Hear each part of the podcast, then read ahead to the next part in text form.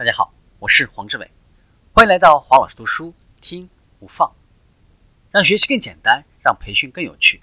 我们继续分享谈判高手如何避免仓促成交。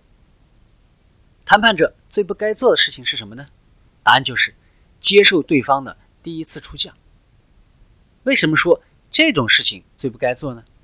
尤其是如果那个价钱实在是好的，令人难以拒绝的时候呢？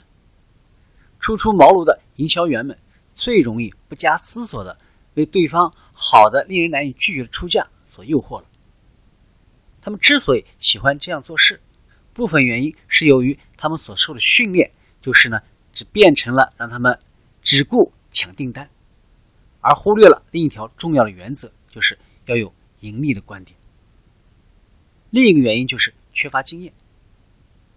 人在完成了一件艰巨的任务之后，通常呢会产生一种说不出来的满足感，正是这种不正常的满足感，促使呢初出茅庐的推销员一听到有人出价就欣然的同意了，马上签约，抓起合同就跑。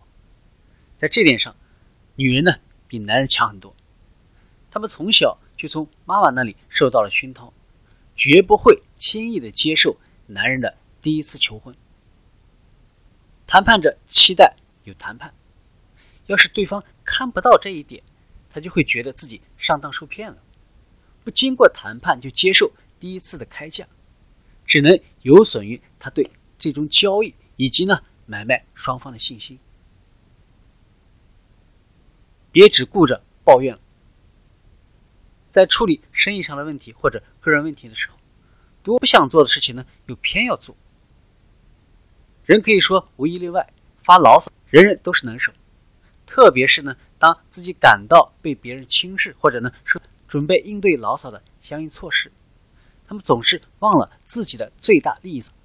所以不要光顾着抱怨，要通过谈判去弥补他自身利益的需要，通过谈判获取补救的办法。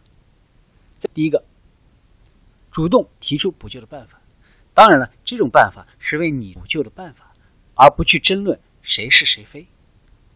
第三个，提出将来是否还能够继续和你做生意。第四个，使对方感到你的建议呢合情合理。当然了，这和你提出又想好补救的措施，可以要求对方提出相关的办法。无论对方一味的攻击他们，那样呢只能够引起对方的反击。为了防止出现不愉快，最好提前预设，可能去应对发生的问题，尽可能。未雨绸缪，防患于未然的最大根源。所以，当事与愿违，朝着不好的方向发展的时候，你应该见面呢，而不应该关注一些无关紧要的旁枝末节的问题。比如说，扯上餐厅的其他服务，你的另一半迟到了，不要扯上对方的母亲。或其次，寻求对你有利的其他解决办法。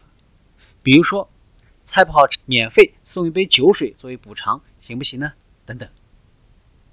今天呢，是这样。请关注我们的微信号“黄老师读书”，每周你都将收到黄老师读书新收获、新成长。我们下期见。